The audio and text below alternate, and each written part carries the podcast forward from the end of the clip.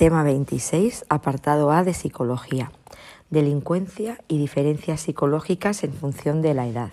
En este tema vamos a ver los perfiles personales y tipos delictivos en función de la edad, la carrera delictiva, delincuencia juvenil y teorías y tendencias actuales.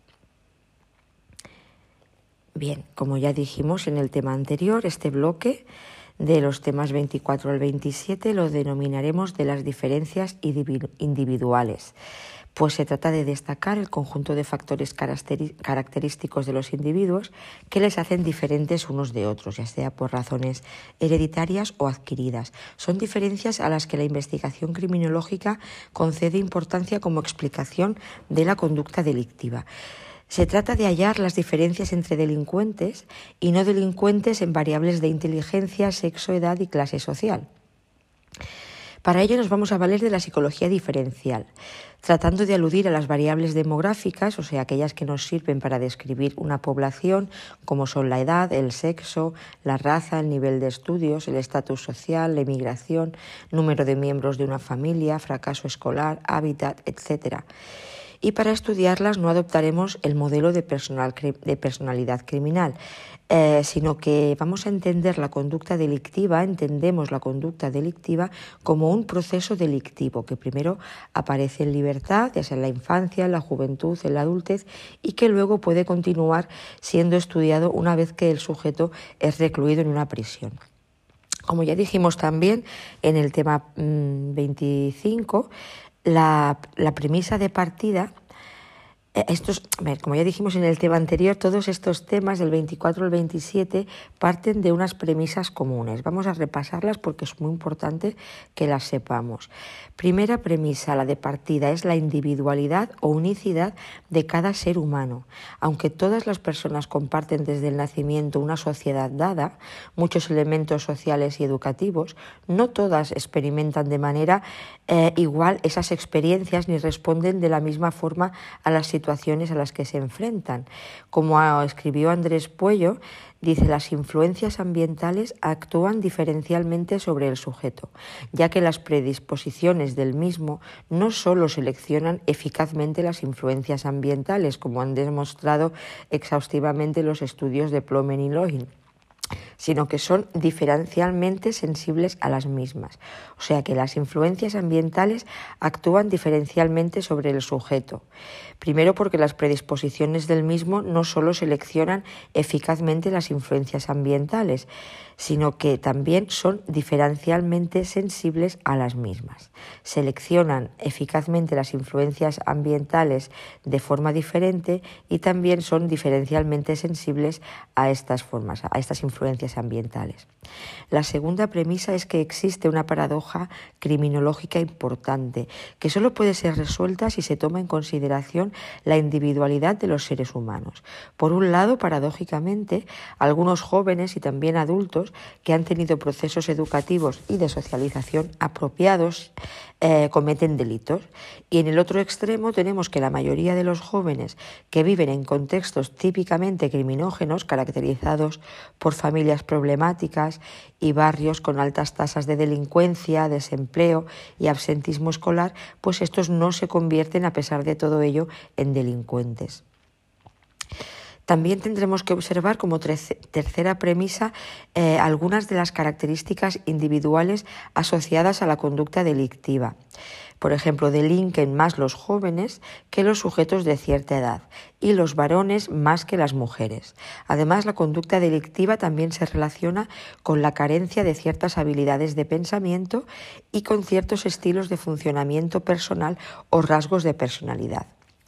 Una cuarta premisa a tener en cuenta es que aunque los factores estudiados en este capítulo tienen una base genética o biológica, el conocimiento de su influencia sobre la cultura delictiva puede mejorar las posibilidades de llevar a cabo una prevención y una intervención más eficaces.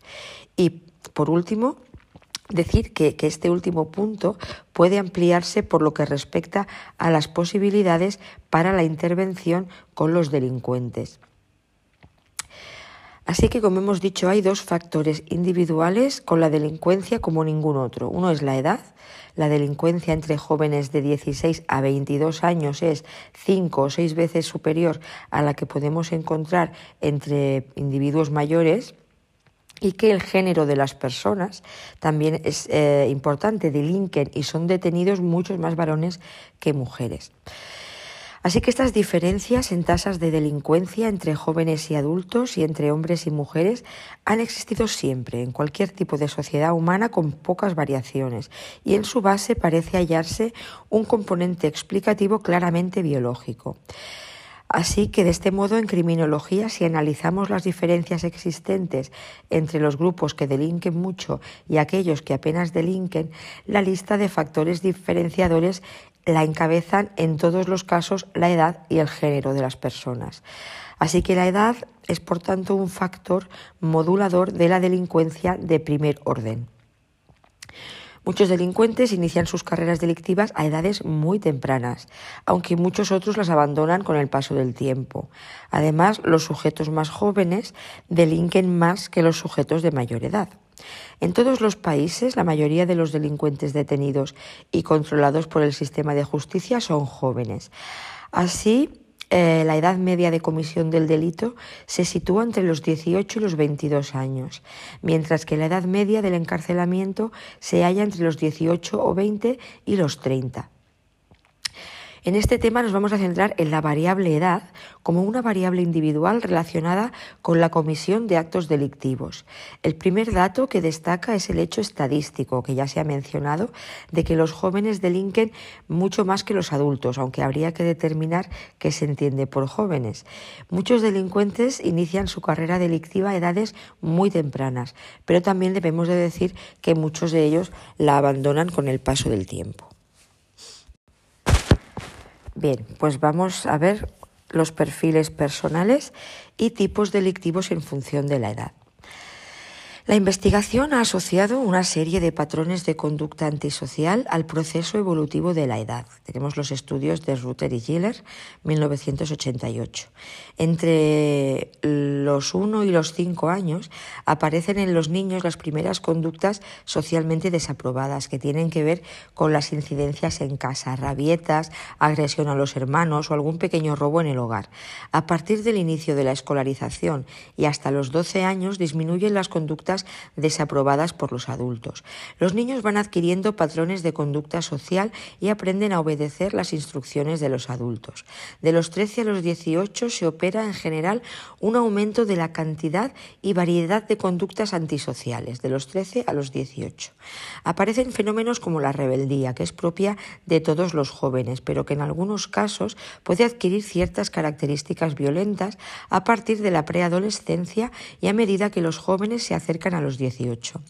No aumentan en esta edad el número de individuos que participan en actividades delictivas juveniles, que en realidad va siendo paulatinamente menor pero aquellos que las llevan a cabo aumentan progresivamente su gravedad, a la vez que aumenta el número de detenciones debido a que los jóvenes han llegado ya a la, a la edad penal.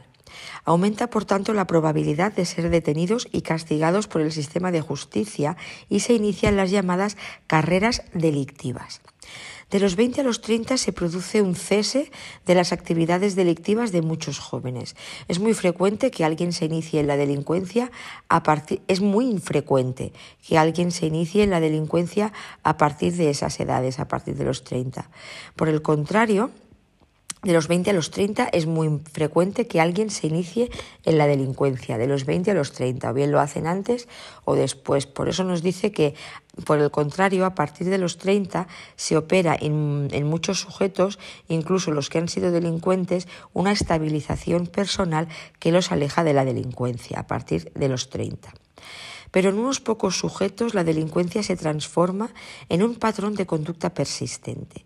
A partir de la investigación sabemos que la persistencia, es decir, la reincidencia en el delito, se asocia con un inicio temprano en las actividades delictivas.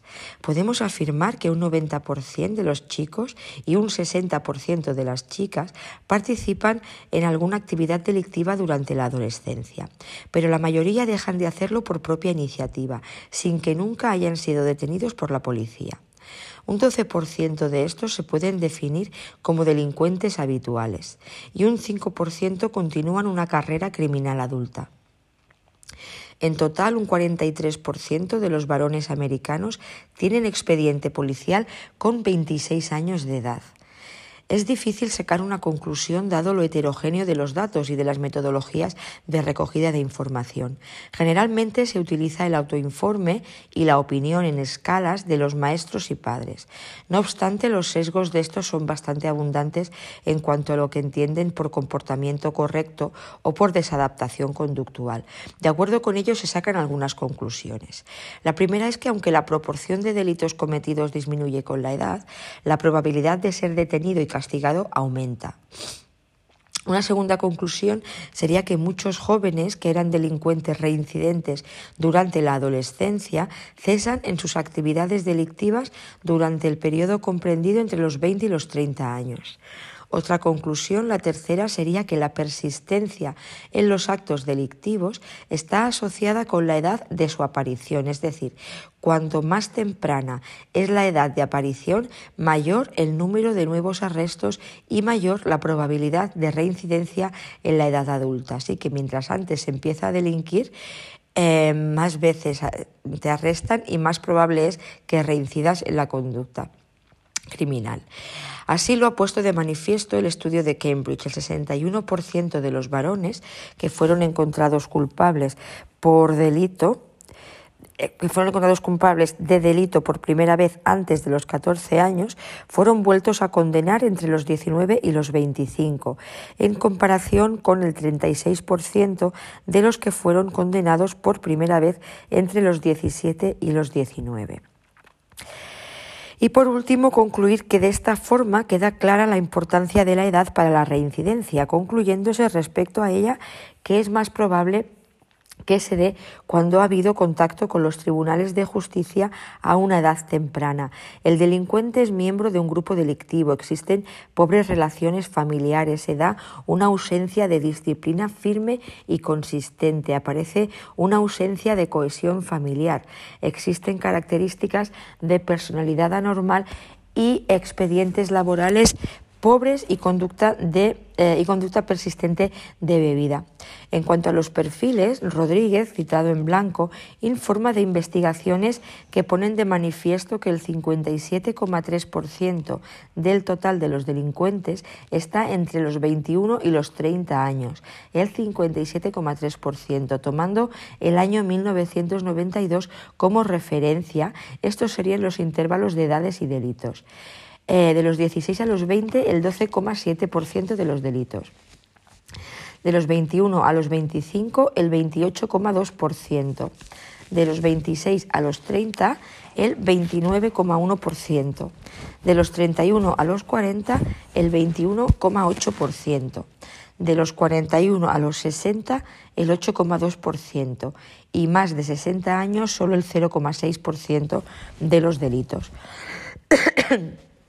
No obstante, en los últimos años se aprecia una disminución de los delitos cometidos por las franjas entre los 16 y los 20 los 21 y los 25 y los 26 y los 30, y un aumento de los grupos entre 31 40, 41 60 y más de 60 años.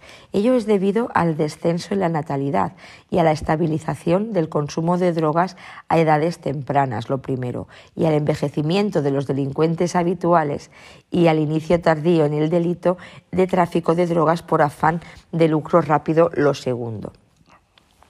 En cuanto al perfil de delincuencia juvenil español, Santiago Leganés y Esther Ortolá nos lo sitúan con las siguientes características.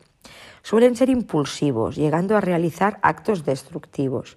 Su falta de formación implica una falsa interpretación de la realidad y reacciones antisociales. Su formación académica suele ser muy baja y en muchos casos se ha producido fracaso escolar con el consiguiente abandono de los estudios, aunque el nivel de estudios de los sujetos es mucho mayor ahora que hace una década. Anteriormente provenían de clases bajas o marginales, pero cada vez nos encontramos con jóvenes delincuentes que pertenecen a todos los grupos sociales. Presentan carencias de afecto, estimación y atención, reciben poco apoyo familiar y si tienen problemas no reciben ayuda. Hay consumo de drogas en la mayoría. En su familia hay antecedentes penales y de toxicomanía o alcohol pasan la mayor parte de su tiempo, de su tiempo libre fuera de la familia, sin supervisión alguna de los padres. Y echando mano de la psicología evolutiva, podemos establecer también los siguientes tipos delictivos por edades. En los menores, hasta los 16 años, tenemos que hasta los 12 eh, hasta los 12 años las estadísticas no son abundantes, destacando la no escolarización y la formación de pandillas unisexuales en los sujetos más rebeldes. De los 12 a los 16 años es un momento crítico de la adolescencia, donde la prisión, donde la presión la ansiedad, el inconformismo y la búsqueda de identidad son normales, debido a que estos chicos Em, con un aspecto de adulto siguen siendo tratados como niños. Aquí algunos, algunos investigadores distinguen tipos según la forma de comisión. Destacan el pandillero ladrón, el pandillero pendenciero, el pandillero causal, el pandillero agresivo de peligrosidad extrema y el pandillero con tendencias psicopatoides aunque la tipología más usual clasifica a los jóvenes delincuentes en prosociales, antisociales, según el grupo de referencia con el que se identifiquen, y asociales, que esto es cuando optan por una delincuencia solitaria e individual.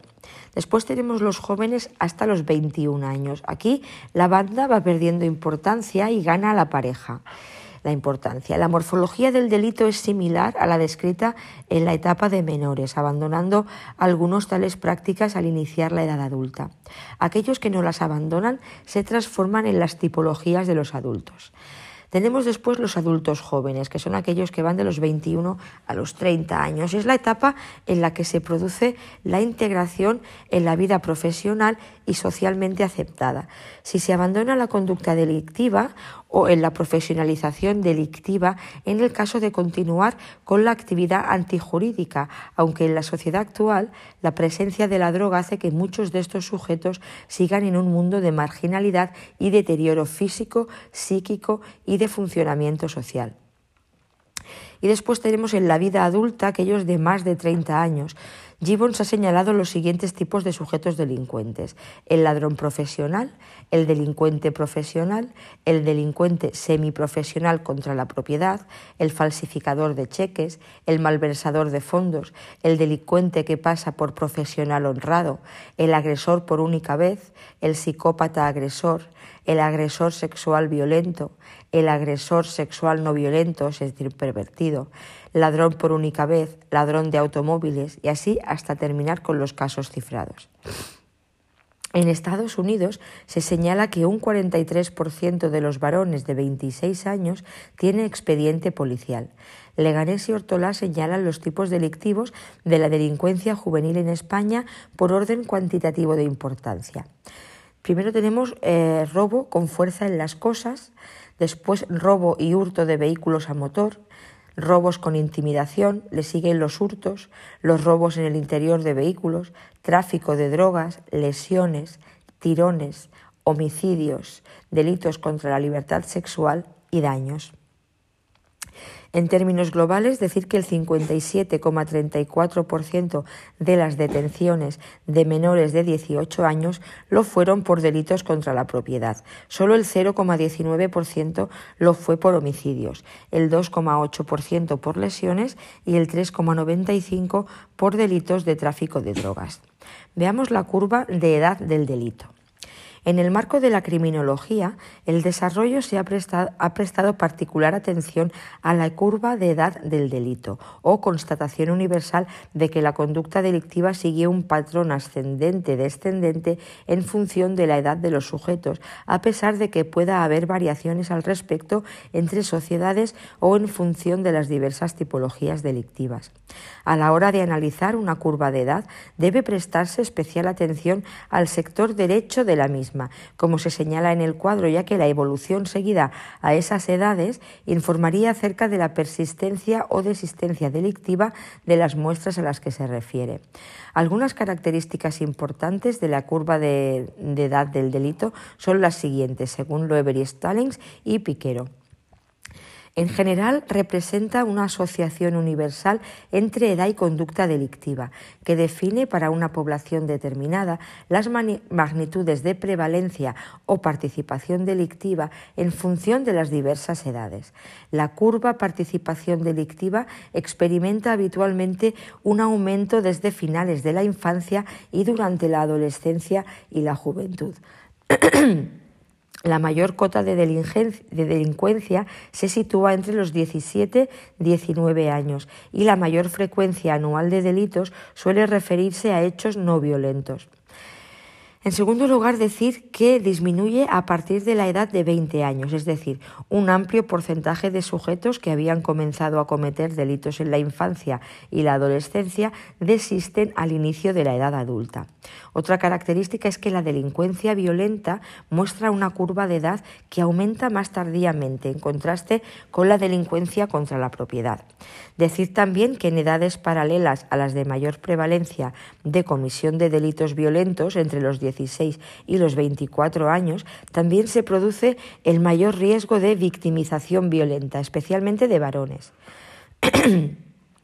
Suelen mostrar curvas de incidencia delictiva más ascendentes los varones pertenecientes a minorías o que viven en barrios desfavorecidos, ya que probablemente apunta en dirección a la conexión entre privación social y delito.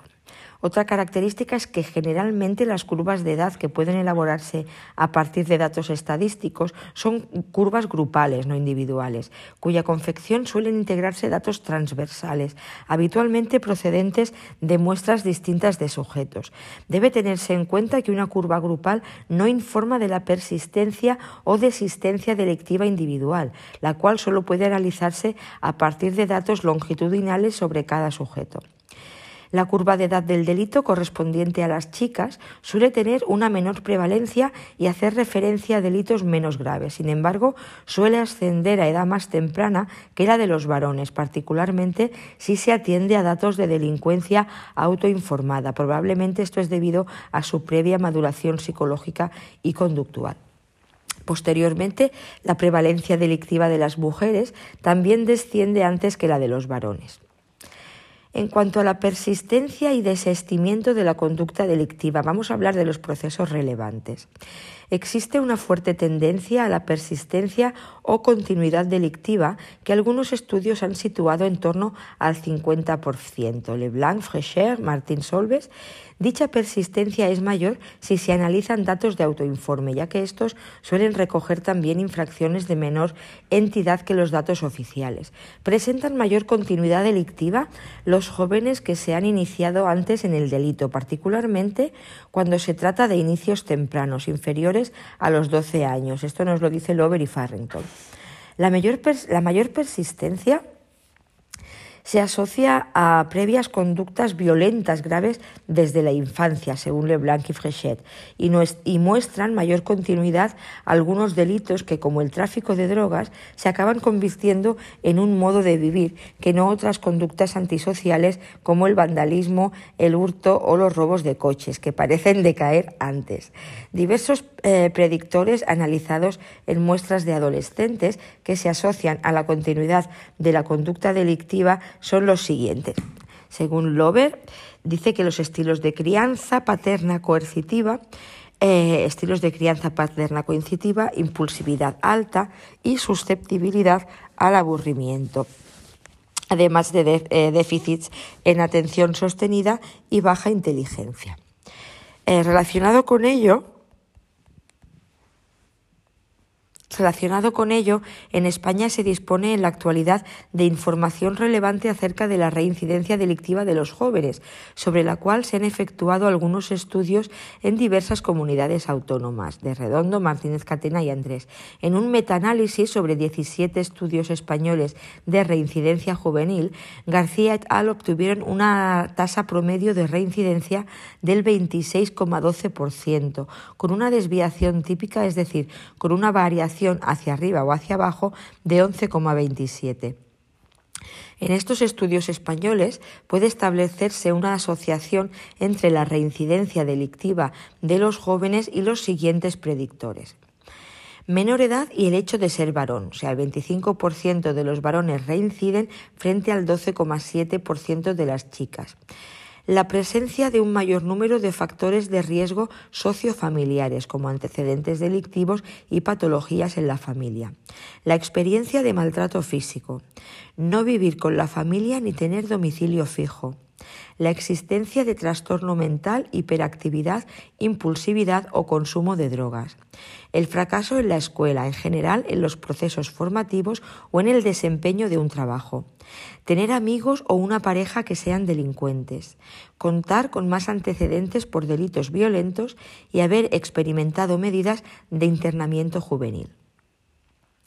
En relación con el desistimiento delictivo, el modelo del triple riesgo delictivo, TRD, triple riesgo delictivo, al que se hace referencia más adelante, sugiere una cierta simetría entre continuidad y desistimiento del delito, mientras que la aglomeración de riesgos delictivos en un individuo podría activar los procesos de inicio y permanencia en la actividad criminal, la dilución de dichos riesgos contribuiría a desactivarlos. Esta interpretación acerca del paralelismo inverso entre el inicio y el desistimiento del delito estaría próxima a la que efectúan en general las perspectivas criminológicas del desarrollo tratadas en este capítulo.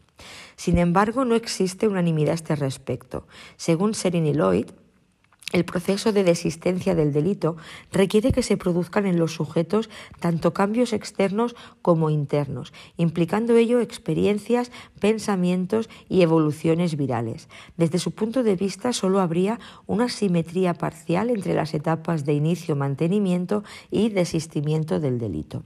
Podrían ser simétricos algunos factores de riesgo-protección relativos a la edad, personalidad antisocial, actitudes infractoras, historia de conducta delictiva, abuso de sustancias y amigos delincuentes, en cuanto que dichos factores, en sus magnitudes más desfavorables, actuarían como incitadores del delito y en sus manifestaciones más benignas operarían como protectores. Sin embargo, otros aspectos, en buena medida de cariz interno, como autoeficacia, atribuciones, expectativas de resultado, autoconcepto y cambio de creencias, podrían ser más genuinos y exclusivos de evolución hacia el desistimiento del delito. En síntesis, estos autores consideran, en consonancia con el previo trabajo de la Nagin y Sampson, que el desistimiento del delito no es un mero reflejo de la ausencia de riesgos para el delito.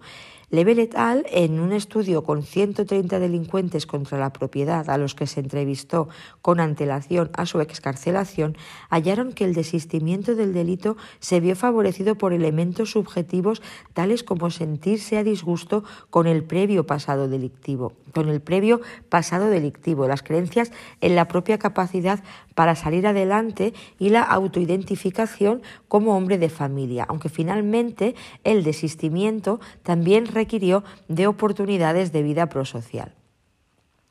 De forma análoga, Aresti, en un análisis fenomenológico del, proceso de disistencia en cinco delincuentes, hallaron que el hecho clave para el abandono del delito era el cambio del sujeto hacia una nueva identidad prosocial, cambio que constituía una experiencia subjetiva gratificante. Contrariamente, la mayor barrera para el abandono de la actividad delictiva fue el conflicto que aparecía entre esa nueva autopercepción y el frecuente encasillamiento del individuo como exdelincuente.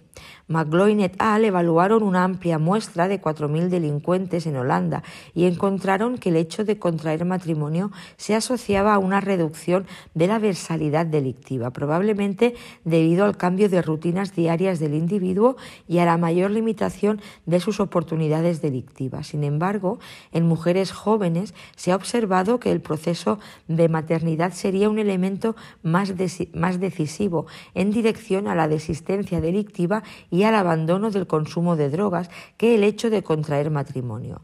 Krieger et al. pudieron confirmar dicha relación en el análisis cuantitativo longitudinal de una muestra de más de 500 mujeres procedentes de comunidades socialmente deprivadas en la ciudad de Denver, Estados Unidos.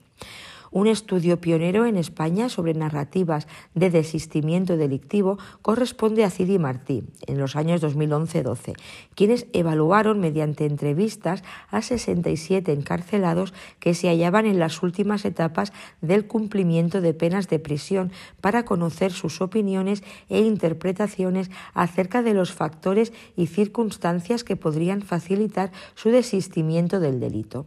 Los entrevistados consideraban que para su abandono del delito eran fundamentales los vínculos sociales de los que ya disponían con anterioridad, pero también las nuevas vinculaciones adquiridas durante su vida adulta. Por ejemplo, una nueva pareja, así como aspectos tales como el desarrollo de una actividad laboral y la adquisición de nuevos valores positivos durante su estancia en prisión, por ejemplo, a partir de su participación en actividades y programas de tratamiento. A continuación podemos ver en forma longitudinal los procesos fundamentales a los que habría que atender para comprender tanto la continuidad como el desistimiento delictivos. Dichos procesos influirían sobre los individuos desde determinadas etapas de la vida, como la infancia, es decir, antes de los 12 años, la adolescencia entre los 13 y los 17 o la adultez temprana por encima de los 18, y generalmente sus efectos serían continuados, acumulativos e interactivos con los restantes mecanismos implicados. Los principales procesos serían los siguientes, según Lover et al. 2011. En primer lugar, tenemos los procesos de influencia desde el mismo origen de un individuo y de modo constante a lo largo de su vida. Aquí tenemos en primer lugar las diferencias individuales tempranas, las relativas al funcionamiento neurológico, impulsividad, autocontrol, habilidades de interacción y creencias prosociales, antisociales u otros. En segundo lugar, la maduración cerebral, imprescindible para la regulación y el control de la propia conducta, siendo un proceso cronológicamente variable entre individuos que puede consolidarse entre el final de la edad juvenil y las primeras etapas de la vida adulta.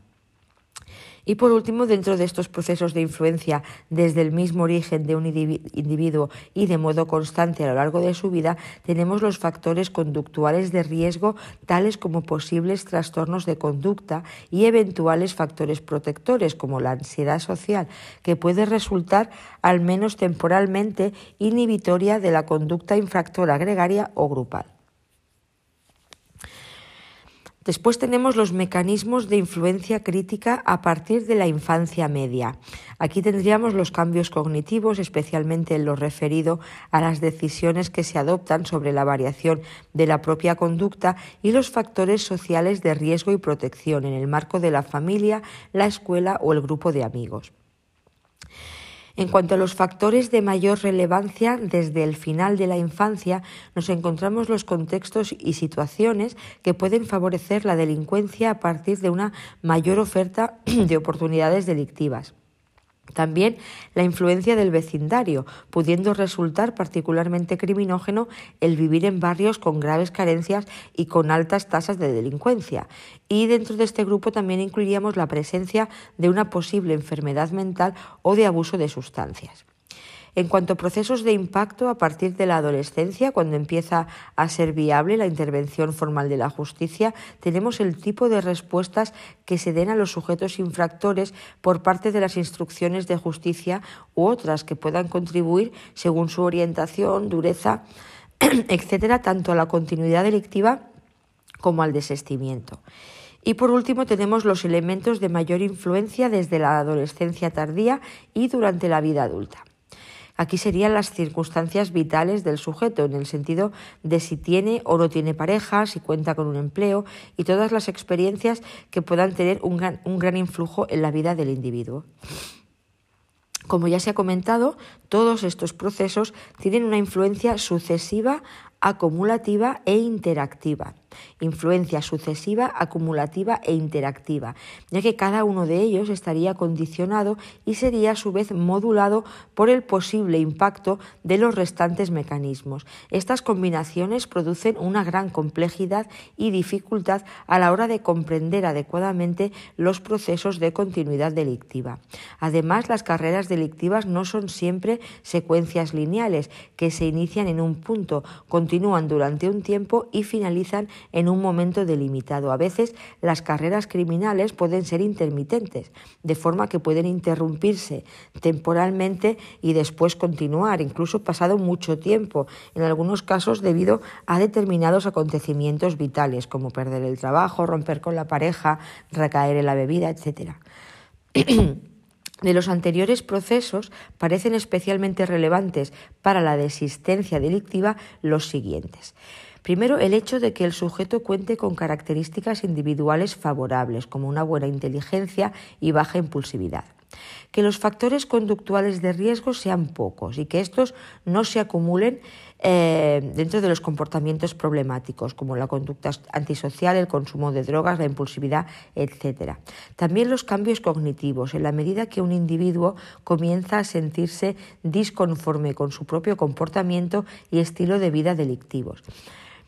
Otro mm, eh, proceso son es que se produzca una paulatina implicación del individuo en rutinas personales estructuradas, como las formativas, laborales, deportivas o de ocio, que hagan menos probable la presencia de oportunidades fáciles para el delito.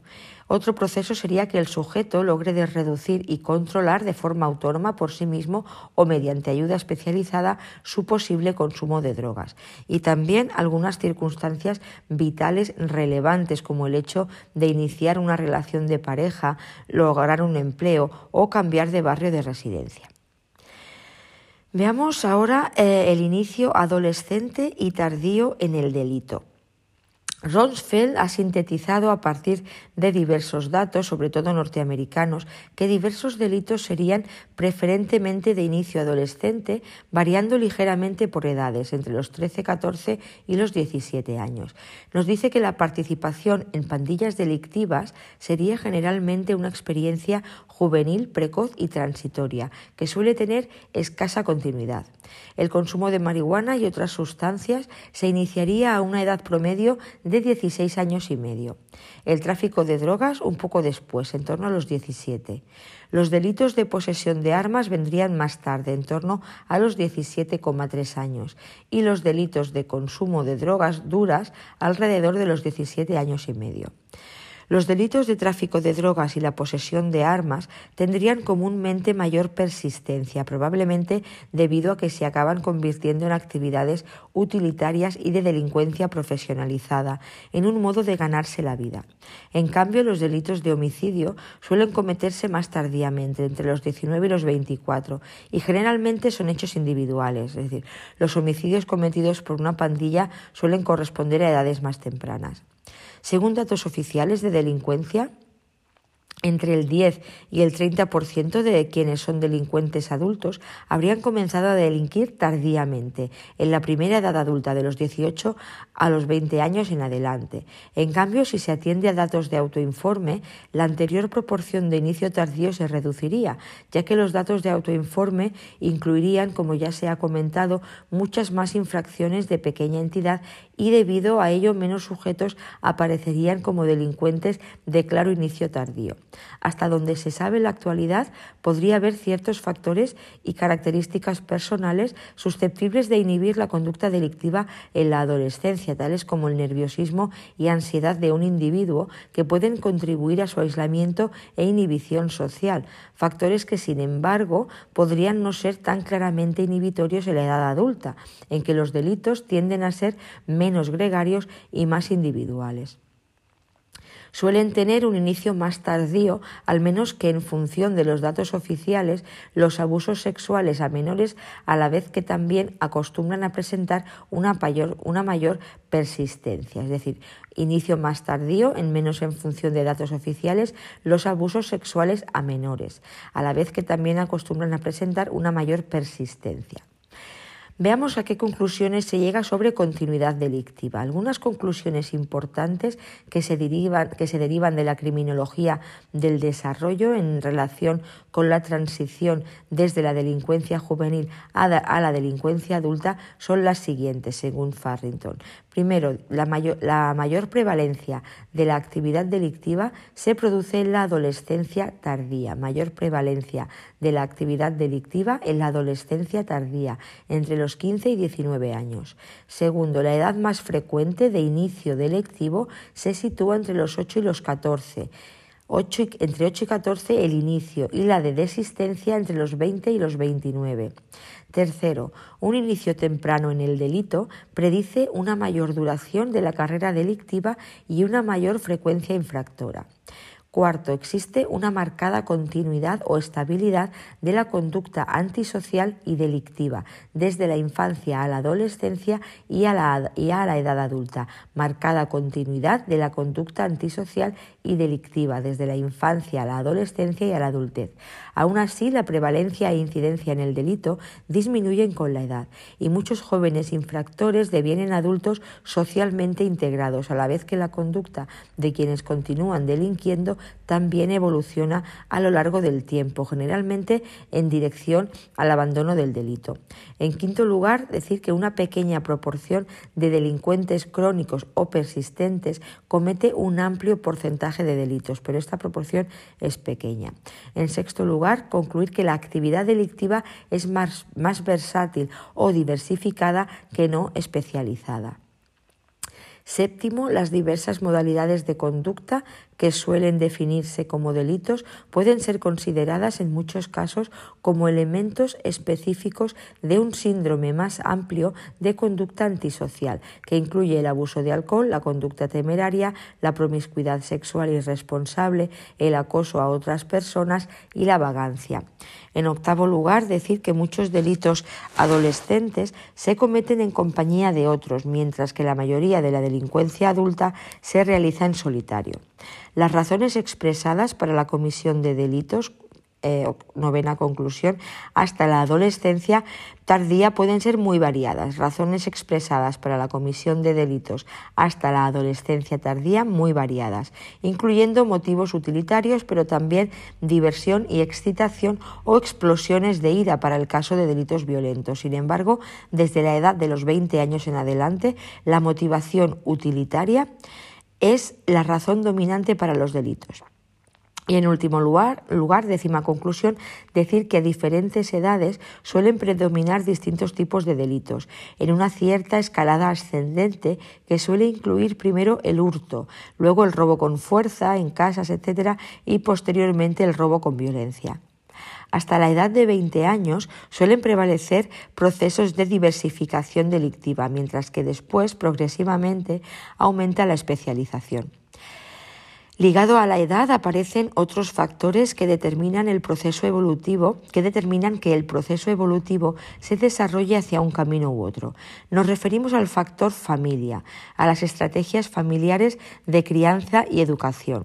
La investigación se ha ocupado de estudiar las estrategias familiares de crianza y de educación, el afecto familiar y las estrategias de control paterno. Veamos en primer lugar las estrategias familiares de crianza y de educación. La familia es el más importante de cuantos sistemas ejercen influencia en los niños y en su conducta. Otra cuestión es si ella sigue siendo tan relevante cuando el niño es ya un adolescente, ya que actualmente la investigación señala que la influencia del grupo de coetáneos es muy superior en esos afros al de la familia. En concreto, la criminología ha estudiado la relación entre el modo de funcionamiento de la familia y la delincuencia de los hijos. Para ello se ha valido de dos, de dos técnicas investigadoras principales, los autoinformes y el registro observacional del funcionamiento familiar.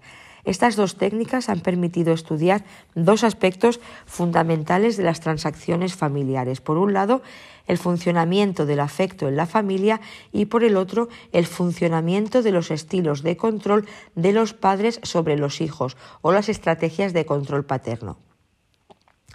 En cuanto al afecto familiar, la expresión afecto familiar abarca aspectos como la aceptación que tiene el niño en su casa y la responsabilidad de los padres, es decir, en qué medida responden los padres frente a la conducta de los niños, y la dedicación al niño o el grado en que los padres y otros familiares adultos se ocupan de él. Existen algunas investigaciones recientes que han estudiado la relación entre el afecto familiar y la conducta delictiva. Por ejemplo, una investigación de Canter en el 82 encontró que hace 20 años, 30 años, no, 40 años, hace 40 años, dice reciente, encontró que el sentimiento de los adolescentes de pertenencia a la familia, evaluado a partir de su grado de implicación en actividades familiares, se relaciona negativamente con la conducta delictiva. El aumento de ese sentimiento de pertenencia familiar tiene una correlación inversa a la conducta delictiva, es decir, cuanto mayor sea la integración de los jóvenes dentro de la propia familia, hay una menor probabilidad de delincuencia juvenil. Según Canter, estos sentimientos de pertenencia a la familia explicarían hasta un 19% de la variancia de la conducta delictiva. En un estudio posterior, Hengler y sus colaboradores evaluaron a 112 familias de jóvenes delincuentes varones y un grupo control integrado por 51 familias de jóvenes no delincuentes, seleccionadas de entre el mismo vecindario. Se observó en la misma línea de Canter que unas relaciones familiares inapropiadas, especialmente en lo referente a la falta de atención y ayuda materna, favorecía el inicio de carreras delictivas juveniles, en un grado explicativo o variancia explicada del 20%. Pese a todo, encontraron que dos factores diferentes, el contacto con jóvenes delincuentes, es decir, grupo de coetáneos antisocial, y la edad de la primera detención, predecían mejor aún la conducta delictiva que las propias relaciones familiares.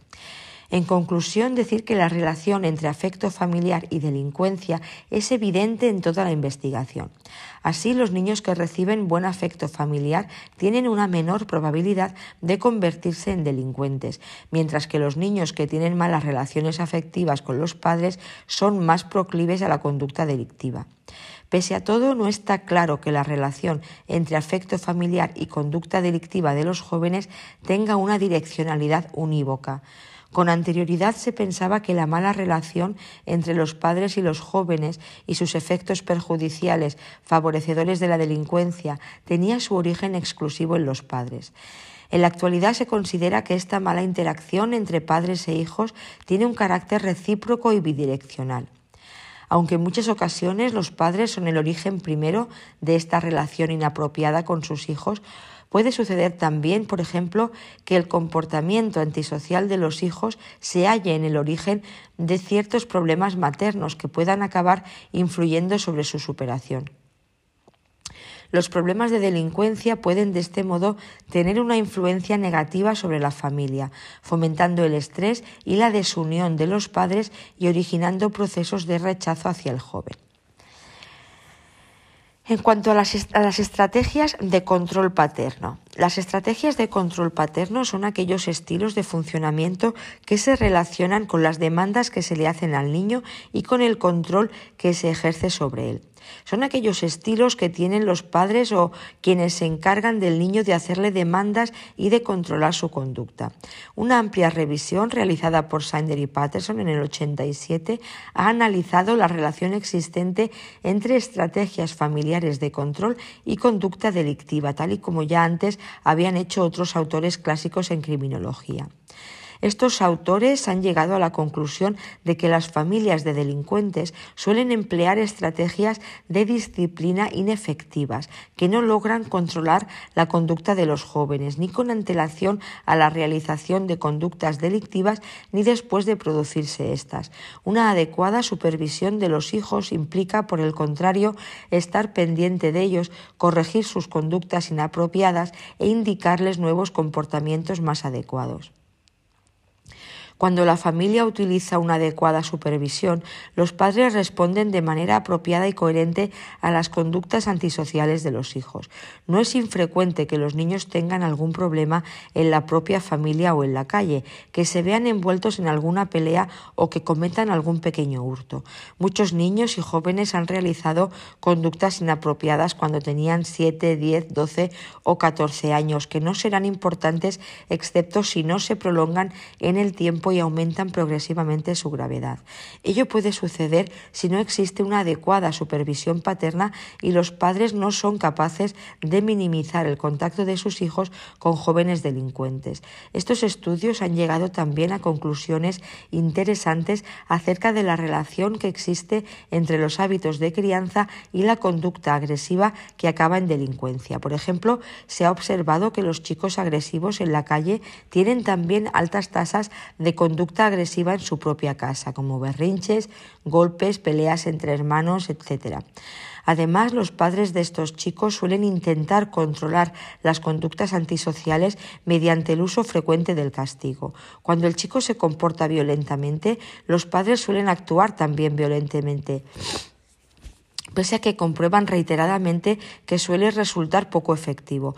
Muchos jóvenes aceleran su propia violencia a partir de la imitación de la violencia de los padres. Veamos ahora la interacción entre afecto familiar y estrategias paternas de control. Hengler es quien ha esquematizado las posibles interrelaciones entre las dimensiones afecto familiar y estrategias paternas de control, que podrían dar lugar a determinados estilos de desarrollo y comportamiento infantil, con arreglo al siguiente esquema de combinación. A ver, vemos. En primer lugar, una situación ideal para el desarrollo infantil se produciría, según el esquema de Hengler, en la combinación de un alto nivel de demandas y control paterno junto a un buen nivel afectivo. Este ideal educativo se traduciría en unos padres implicados con sus hijos y con autoridad, y su posible resultado serían hijos con una buena independencia, responsabilidad y autoestima, a la vez que una agresividad controlada. Un segundo patrón de interacción sería aquel en el que las demandas y el control paterno son altos, pero existe poca afectividad hacia el niño. Entonces nos encontraríamos con padre pero que no educan adecuadamente a sus hijos. El resultado sería niños con importantes deficiencias en la internalización de las normas, a la vez que una baja competencia social y una baja autoestima. Las normas son impuestas de manera rotunda y caprichosa de los padres. Al niño no se le requiere que tome decisiones personales, sino que sencillamente eh, se le pide que cumpla aquello que se le ordena, a la vez que los incumplimientos son reprimidos con contundencia. Un tercer patrón de interacción sería cuando la, dimensión afectiva es alta, pero el control paterno de sus actividades es inexistente. Aquí nos hallaríamos ante padres protectores y permisivos. Son los niños que se desarrollan en un ambiente familiar de estas características los que podrían manifestar una alta impulsividad y agresividad a la vez que una baja independencia y responsabilidad personal. Y por último, tenemos el patrón de interacción en el que tanto el control paterno como el afecto son bajos. Aquí nos hallaríamos ante padres indiferentes y poco implicados en la educación de sus hijos. El resultado más probable de esta situación serían niños con graves déficits en su desarrollo cognitivo y social y con problemas para la interacción humana. Esta sería la categoría que mayor incidencia tendría en la generación de jóvenes delincuentes según el grueso de la investigación. Para, aquí esto lo podemos ver en el capítulo del delincuente común. El manual de Garridos, Tangeland y Redondo extrae una serie de conclusiones relativas a la relación entre delincuencia y factor edad. Estas conclusiones son las, las, siguientes. Primera, todas las sociedades tienen el punto álgido de la delincuencia alrededor de los 18 años. Segunda conclusión, los delincuentes en la sociedad postindustrial delinquen algo más tarde que en la sociedad preindustrial. Tercera, las previsiones demográficas señalan un descenso del número de adolescentes en 1990-2020. En consecuencia, si no hay compensación por otros sucesos, se puede esperar un descenso de la delincuencia.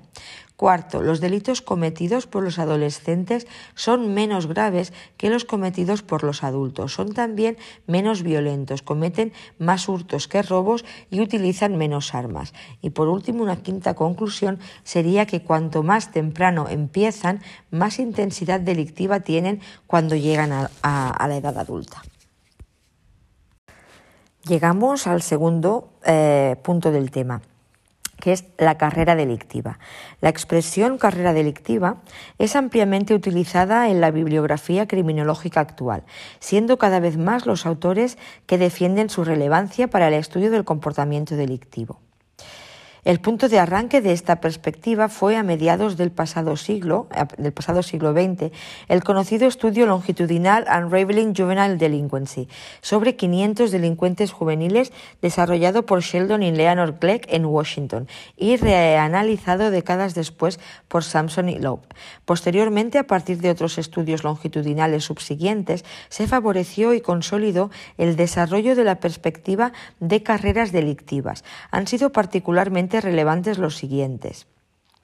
El Cambridge Study de seguimiento desde los años 70 hasta la actualidad del comportamiento antisocial de una muestra de más de 400 varones londinenses, el Pittsburgh Youth Study en Estados Unidos sobre más de 1.500 varones evaluados a partir de la edad de los 7 años y el Dundee Study acerca de 1.037 niños y niñas en Nueva Zelanda. La carrera delictiva define la secuencia longitudinal de los delitos cometidos por un individuo a lo largo del tiempo, lo que requiere analizar la evolución de su actividad criminal a través de distintas etapas o estadios, según Leblanc. En esencia, es un método de evaluación de la actividad criminal individual, que no prejuzga la frecuencia o intensidad delictivas particulares. En delincuencia, todas las casuísticas son posibles, desde individuos que solo cometen una a aquellos otros que efectúan numerosos delitos a lo largo de un tiempo prolongado, a lo que se ha denominado delincuentes de carrera. Es una constatación universal que muchos jóvenes realizarían actividades antisociales de manera transitoria durante la adolescencia y la juventud, abandonándolas pronto de modo natural, pero que en un grupo reducido desarrollaría carreras delictivas crecientes y prolongadas, convirtiéndose en delincuentes persistentes.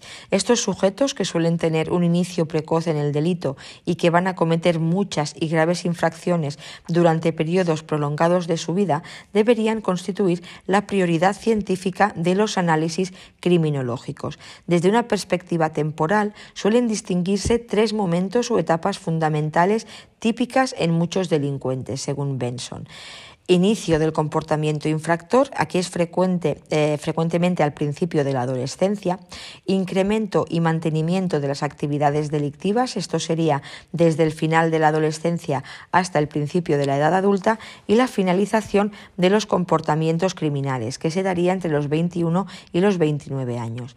En el transcurso de estas etapas se describen e intentan comprender aspectos como la tasa o frecuencia de los delitos cometidos, el patrón o secuencia de los mismos, el posible incremento de su gravedad y otras tendencias o factores que puedan identificarse. En paralelo, se analiza qué factores de riesgo y de protección biológicos, psicológicos, sociales, económicos, etcétera, se asocian prioritariamente a las distintas etapas y trayectorias delictivas. En unión a los factores de riesgo, más recientemente se ha incorporado también la denominación de eventos o acontecimientos vitales que podrían influir sobre la participación delictiva. Mientras que los factores de riesgo podrían consistir en sucesos de efecto pernicioso más transitorio, los acontecimientos vitales harían referencia a influencias de mayor duración e impacto prolongado. Eh, por ejemplo, eh, una relación de pareja o matrimonial problemática, el desempeño de determinado empleo de especial riesgo delictivo, la amistad con delincuentes, etc. Aún así, Ambos tipos de influencias criminogénicas pueden subsumirse bajo la denominación de factores de riesgo, que será aquí la, preferencia, la preferida y habitualmente utilizada. En los análisis de carreras delictivas son especialmente relevantes algunos conceptos como los siguientes. En primer lugar, los de prevalencia y frecuencia. La prevalencia o participación se refiere a la proporción de miembros de una población que son delincuentes activos en un tiempo dado, mientras que la incidencia o frecuencia define la tasa anual de delitos cometidos por delincuentes activos a lo largo de determinado periodo temporal, es decir, el número de delitos por delincuente. Así, el concepto prevalencia-participación distingue entre delincuentes y no delincuentes, entre quienes participan en el delito y quienes no lo hacen, y el de delincuencia-frecuencia indica qué número de delitos comete un delincuente activo a lo largo de un año. También es relevante el concepto de persistencia, que define quiénes son delincuentes frecuentes crónicos y apunta a la indagación de aquellos factores que caracterizan a los individuos que continúan el delito frente a quienes inhiben pronto su implicación en actividades delictivas. En conexión con el anterior, la estabilidad delictiva haría referencia a la permanencia del comportamiento infractor los años a lo largo de los cuales un individuo comete delitos. La prevalencia delictiva o proporción de individuos que cometen infracciones es una medida social y global del delito. Medida social y global del delito, prevalencia delictiva. Distintas investigaciones han estimado que entre los adolescentes y jóvenes existe una elevada prevalencia delictiva de hasta el 80% e incluso superior, pero circunscrita generalmente a conductas leves. La mayor prevalencia o participación juvenil en conductas antisociales tendría lugar en el intervalo de edad de los 16 a los 17 años. Por su parte, la incidencia y la estabilidad delictivas constituirían los dos parámetros fundamentales en las carreras delictivas individuales, es decir, con qué frecuencia los sujetos cometen delitos y durante cuánto tiempo.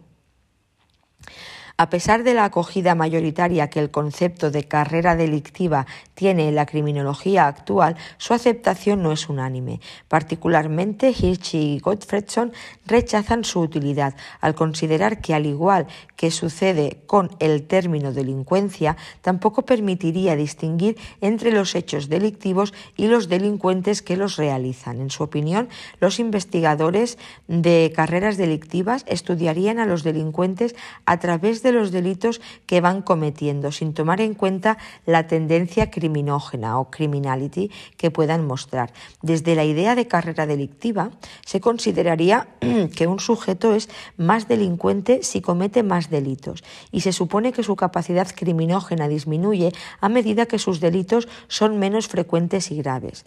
Contrariamente a ello, para Hirsch y Gottfredson son los delitos los que los que decrecerían con la edad, mientras que la criminalidad o tendencia delictiva permanecería relativamente estable a lo largo de la vida. Los delitos que un sujeto pueda cometer dependerían de más cosas que de su propia tendencia criminal, interviniendo factores como la disponibilidad de herramientas o armas para la comisión de los delitos o la facilidad de acceso a objetivos o víctimas. Por otro lado, Case y Haynes consideraron que la investigación sobre carreras delictivas habría sesgado en exceso los análisis del delito hacia factores de riesgo de cariz individual y psicológico, prioritariamente en la infancia, pero habría desatendido los factores sociales o ambientales que influirían en la vida adulta. También valora negativamente que en este tipo de investigación se emplee una metodología puramente cuantitativa, que difícilmente permitiría conocer aspectos más profundos del desarrollo y funcionamiento de las personas. A pesar de las consideraciones críticas precedentes, el concepto de carrera delictiva cuenta con una aceptación mayoritaria en la criminología actual, habiendo mostrado gran capacidad heurística para la investigación criminológica y una amplia utilidad teórica y aplicada en dirección a la explicación del comportamiento delictivo y de su, y de su prevención y tratamiento. Bien, llegamos al tercer punto del tema, la delincuencia juvenil. La desviación solo tiene sentido en un contexto social del que depende y varía, y de ahí su relatividad, y la conducta delictiva es una forma de desviación, la sancionada mediante las leyes penales. O sea, la, conducta delictiva es una forma de desviación y la desviación solo tiene sentido en un contexto social del que depende y varía. En términos técnicos, un delincuente juvenil es una persona que tiene una edad inferior a la que la ley de un país determina como de responsabilidad penal.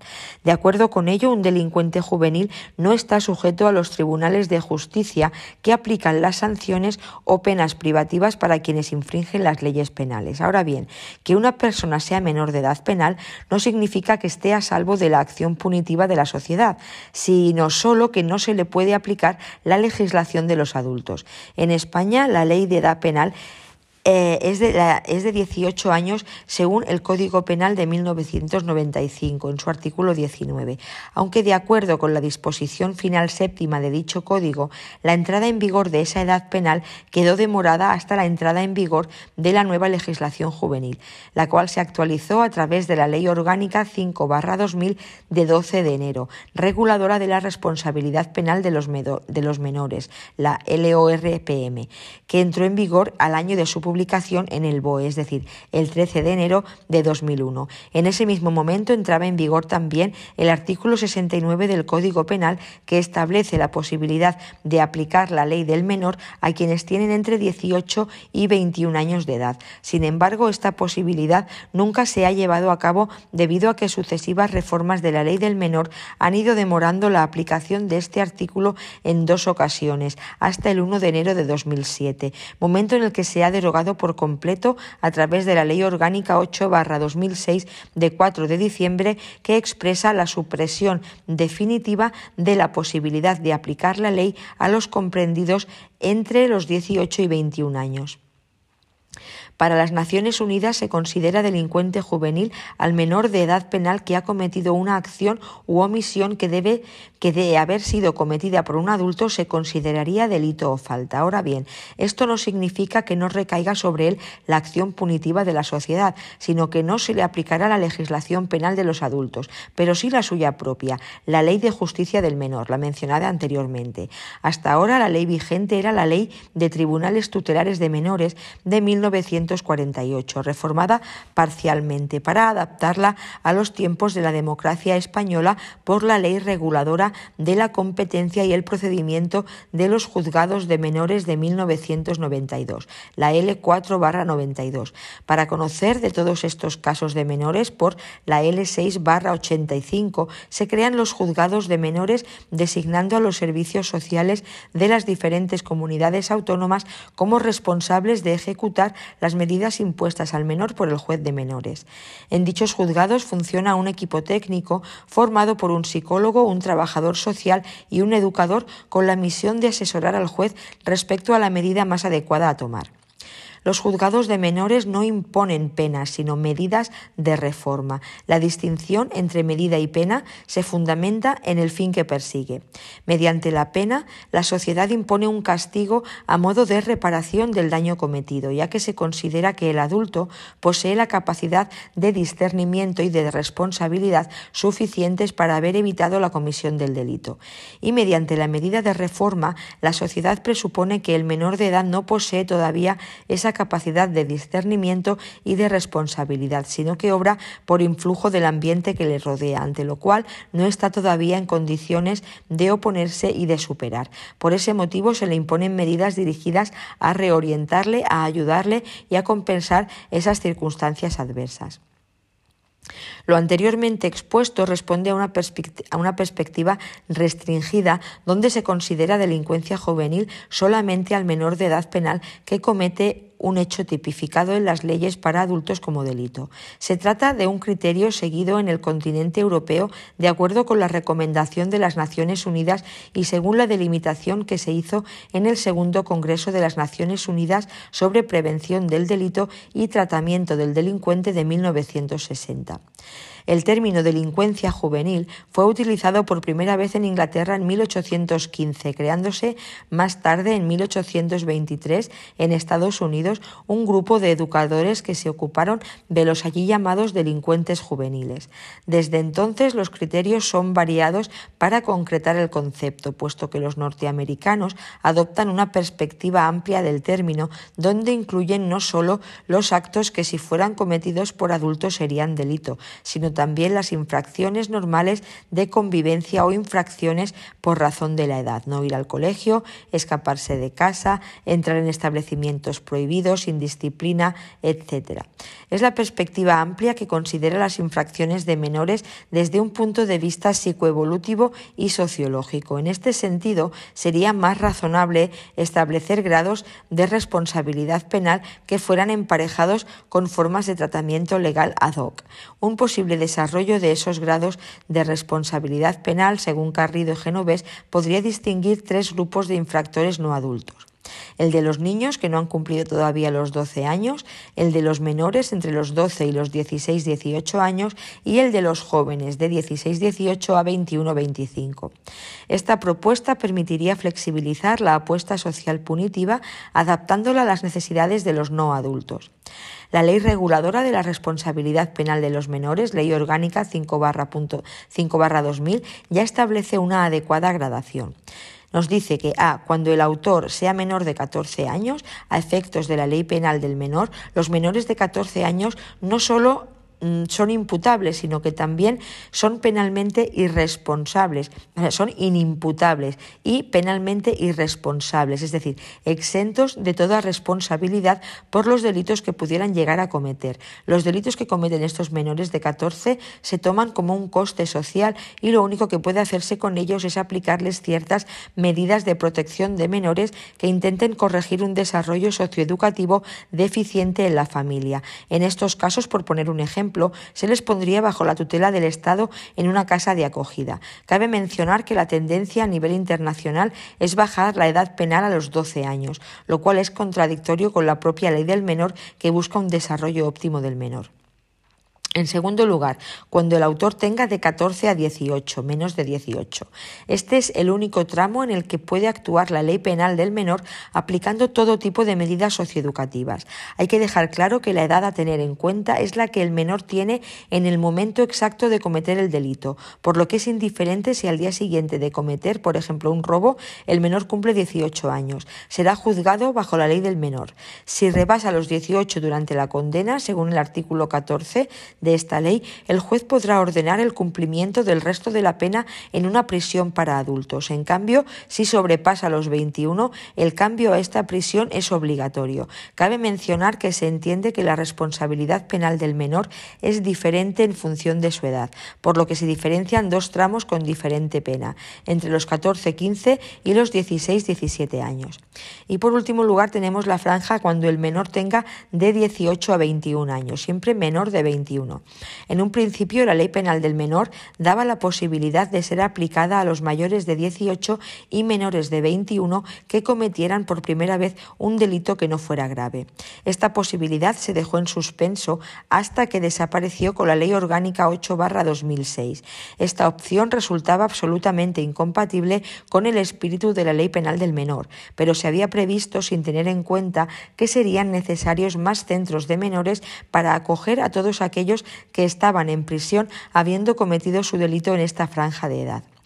Por otro lado, marcar el límite a los 18 años es bastante coherente con el ordenamiento jurídico, ya que en nuestra sociedad, a todos los efectos, sacarse el carnet de conducir, beber alcohol, estar en ciertos locales, etc., se considera a la persona mayor de edad al haber cumplido los 18. Si a partir de esa edad se pueden tomar todo tipo de decisiones sin el consentimiento de los padres, es lógico que sea en ese momento cuando el menor se convierte en plenamente responsable de sus conductas delictivas. Consecuentemente, la ley penal de menores se aplicará para exigir la responsabilidad de las personas mayores de 14 años y menores de 18 por la comisión de hechos tipificados como delitos o faltas en el Código Penal o las leyes penales especiales. Por menor se entiende aquella persona que no ha cumplido los 18 años y por joven aquella que es mayor de 18. Bien, pues veamos ahora las teorías y tendencias actuales. Hemos analizado la relación que los manuales al uso establecen entre la edad y la delincuencia. Hemos establecido las diferencias individuales en relación a la edad y la comisión de actos delictivos. Ello lo hemos hecho desde la perspectiva clásica, consistente en ver el delito cometido y ver la edad del transgresor y a partir de ahí sacar tipos delictivos por intervalos de edades. En líneas generales, la delincuencia juvenil suele estar vinculada a robos, robos de coches, mientras que conforme se avanza en la edad, aunque no solo por eso, sino por las experiencias y aprendizaje que se producen en el transcurso del lapso temporal, los delitos se incrementan en gravedad y no tiene por qué en intensidad.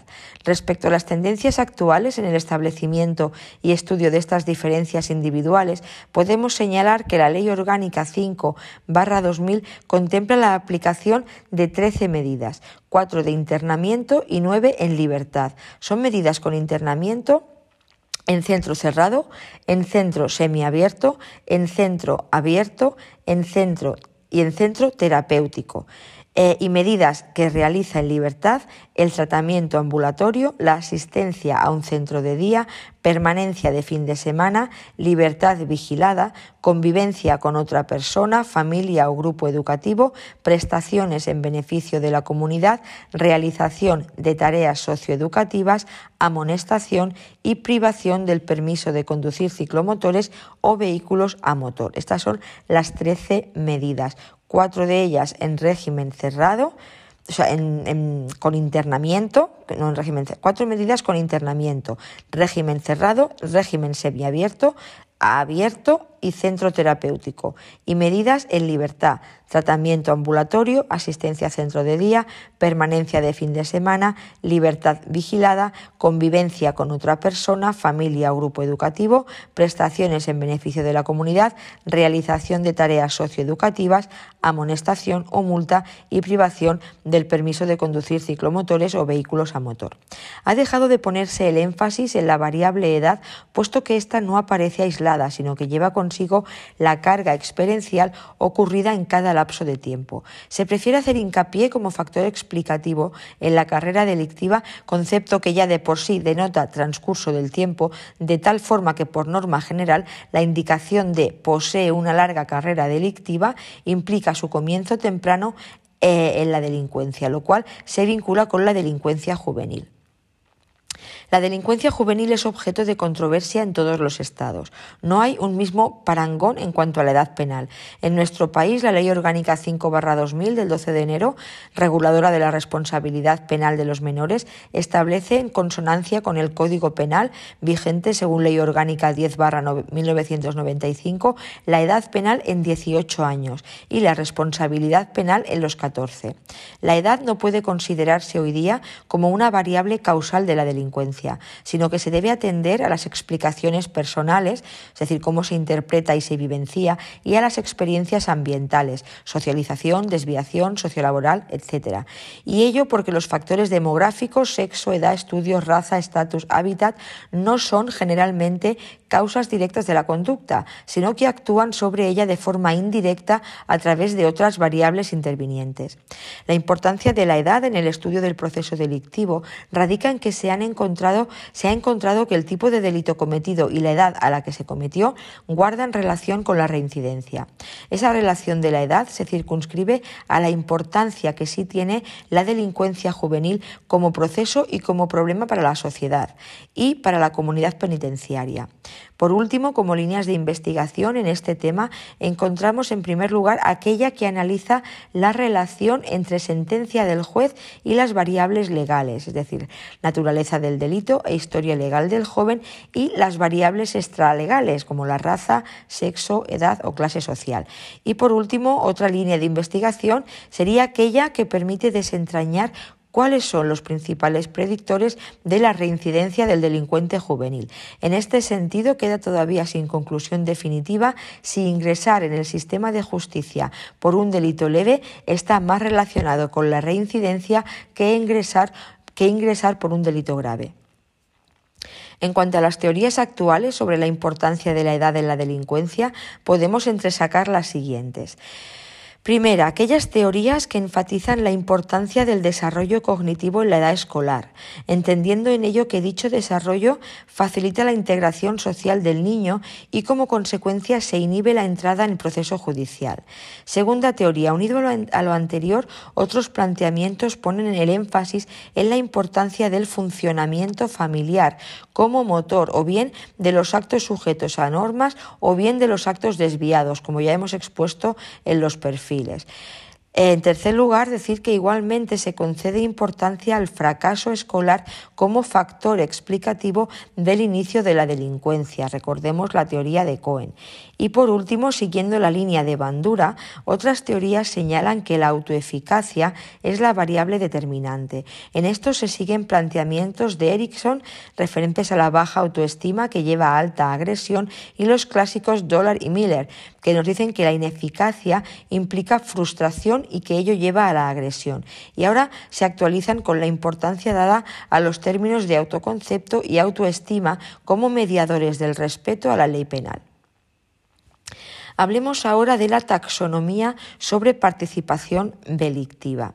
Terry Moffitt, del Instituto de Psiquiatría de la Universidad de Londres, propuso en 1993 una taxonomía que diferenciaba dos categorías fundamentales de delincuentes, a los que atribuía diferentes patrones de comportamiento infractor y también distinta etiología delictiva. Por un lado, los delincuentes persistentes y por el otro, los jóvenes cuyas conductas infractoras se limitan a la adolescencia. Posteriormente, esta clasificación originaria se sobre la base de diversos resultados empíricos con la incorporación de otras dos categorías complementarias de sujetos, quedando esta taxonomía de la delincuencia integrada por cuatro grupos de sujetos, tal y como vamos a detallar a continuación. En primer lugar, tenemos los delincuentes persistentes, los Life Course Persistent Offenders. Constituyen una pequeña proporción de entre el 5 y el 8% eh, del total de quienes participan en la delincuencia. Estos jóvenes empiezan a cometer delitos muy tempranamente, realizando frecuentes infracciones y delitos variados, incluidos los comportamientos violentos, que muy a menudo realizan autónomamente sin que la influencia de otros sea determinada para la participación delictiva y continúan delinquiendo en la vida adulta. Los principales factores de riesgo para la delincuencia persistente serían, según Moffitt, de naturaleza individual neuropsicológica, pudiendo tener tanto un origen hereditario como adquirido y su influencia se manifestaría tempranamente en forma de déficits cognitivos difusos, problemas temperamentales e hiperactividad. Estas dificultades personales pueden además ser exacerbadas por los riesgos que se hallen presentes en el ambiente de desarrollo infantil y adolescente, tales como una crianza y educación inapropiadas, desvinculación familiar, pobreza, problemas en la escuela, relaciones de amistad con jóvenes delincuentes delincuentes, etc. Las transacciones permanentes entre unos y otros factores de riesgo neuropsicológicos y sociales generarían paulatinamente durante las dos primeras décadas de la vida una personalidad problemática versátil, propensa a múltiples conductas antisociales, incluyendo agresión física, delincuencia persistente, problemas en el trabajo y violencia en las relaciones de pareja. Dada la, la generalidad y amplitud de la conducta antisocial de estos jóvenes suscitarían un creciente rechazo social y en consecuencia cada vez serían menores las oportunidades de que dispondrían para aprender y poner en práctica comportamientos prosociales y desistir así del delito. En segundo lugar, otra taxonomía serían los jóvenes que cometen delitos exclusivamente en la adolescencia, the Adolescent Limited Offenders. Adolescent Limited offenders. Sería el grueso de quienes cometen algunas infracciones o delitos durante la adolescencia y la primera juventud.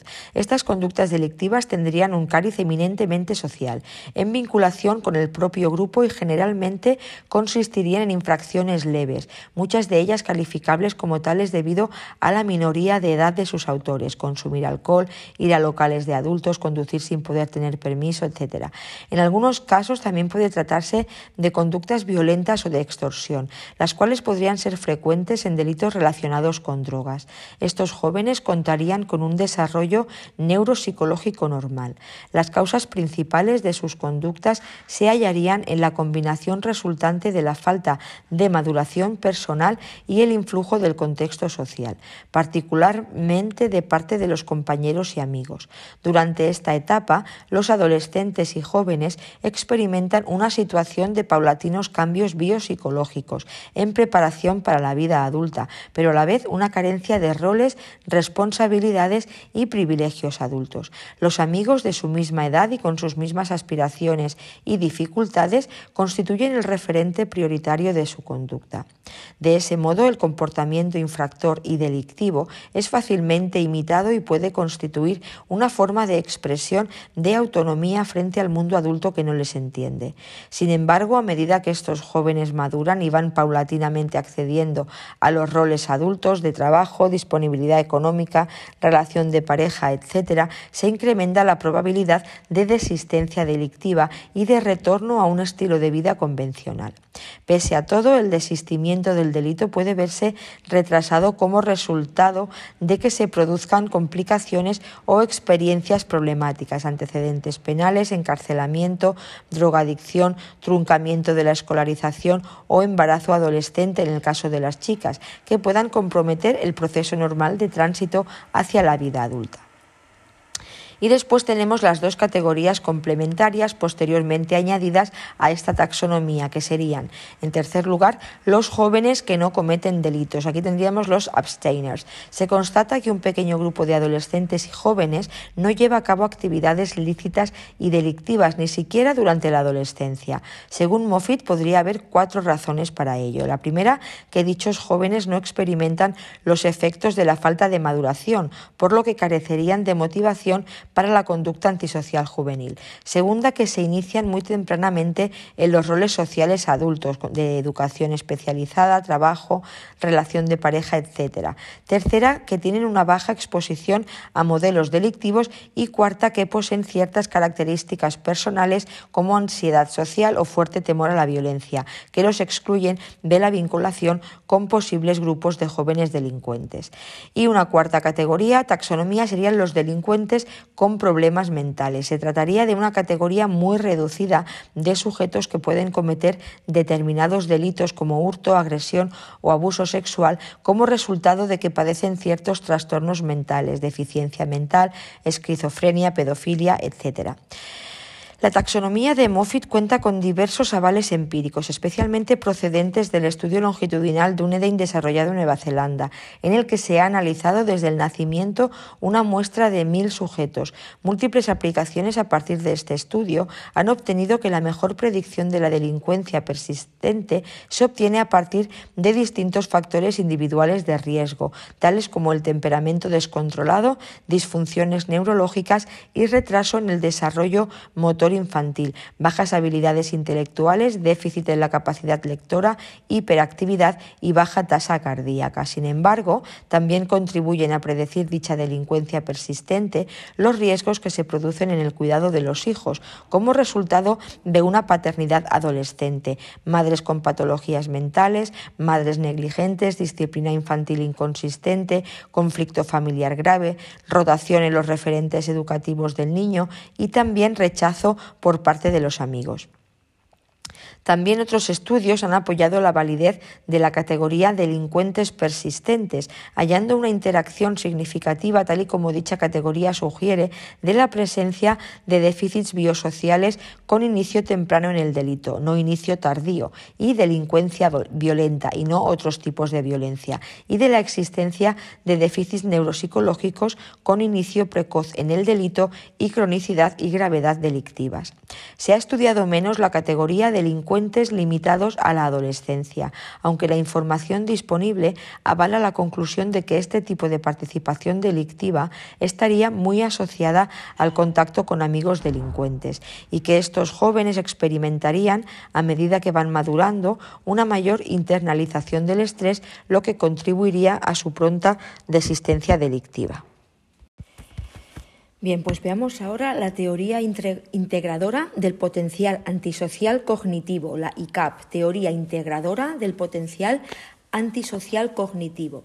David Farrington del Instituto de Criminología de la Universidad de Cambridge presentó en sendos trabajos de 1992 y 1996 una nueva teoría integradora del desarrollo vital.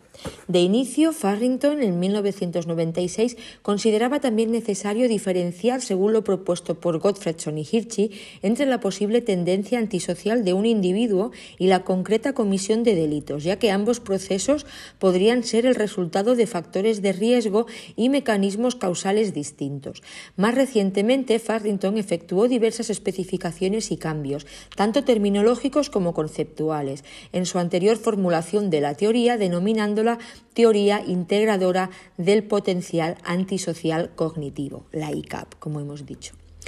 La teoría de Farrington, quien trata de explicar cómo se produce la delincuencia juvenil mediante un proceso de interacción entre el individuo y el ambiente que él divide en cuatro etapas. La primera etapa sería donde surge la motivación. Aquí explica cómo los deseos producen los actos delictivos. Deseos de bienes materiales, de prestigio social y de búsqueda de excitación. La segunda sería la etapa de satisfacción de los deseos. Aquí se busca el método para conseguir esos deseos, ya sea legal o ilegal.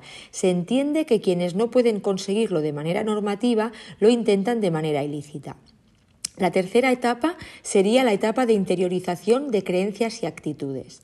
Aquí es donde el joven interioriza el significado de infringir las normas. Depende si cree que la delincuencia es mala o si cree que es buena. En estas tendencias tienen mucho que ver la familia, la escuela y el grupo de amigos. Y por último, la cuarta etapa sería la del proceso de decisión. Aquí es donde toma valor el análisis de coste-beneficio de la conducta interiorizada y el análisis de la probabilidad del resultado. Por eso a veces depende de ciertas situaciones ambientales que facilitan el delito. Vamos a volver a nombrar estas cuatro etapas en las que Farrington eh, divide el proceso de interacción entre el individuo y el ambiente. Primera, etapa donde surge la motivación. Segunda, etapa de satisfacción de los deseos. Tercera, etapa de interiorización de creencias y actitudes. Y cuarta, etapa del proceso de decisión.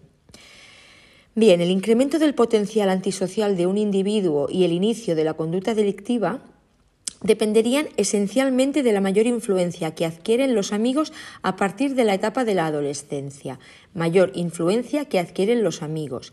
Este mayor influjo de los amigos, a la vez que el paulatino desarrollo del joven, quien cada vez tiene más necesidades y expectativas, condicionaría un aumento de su, motivación para disponer de dinero, lograr mayor consideración dentro del grupo y conseguir mayores niveles de estimulación.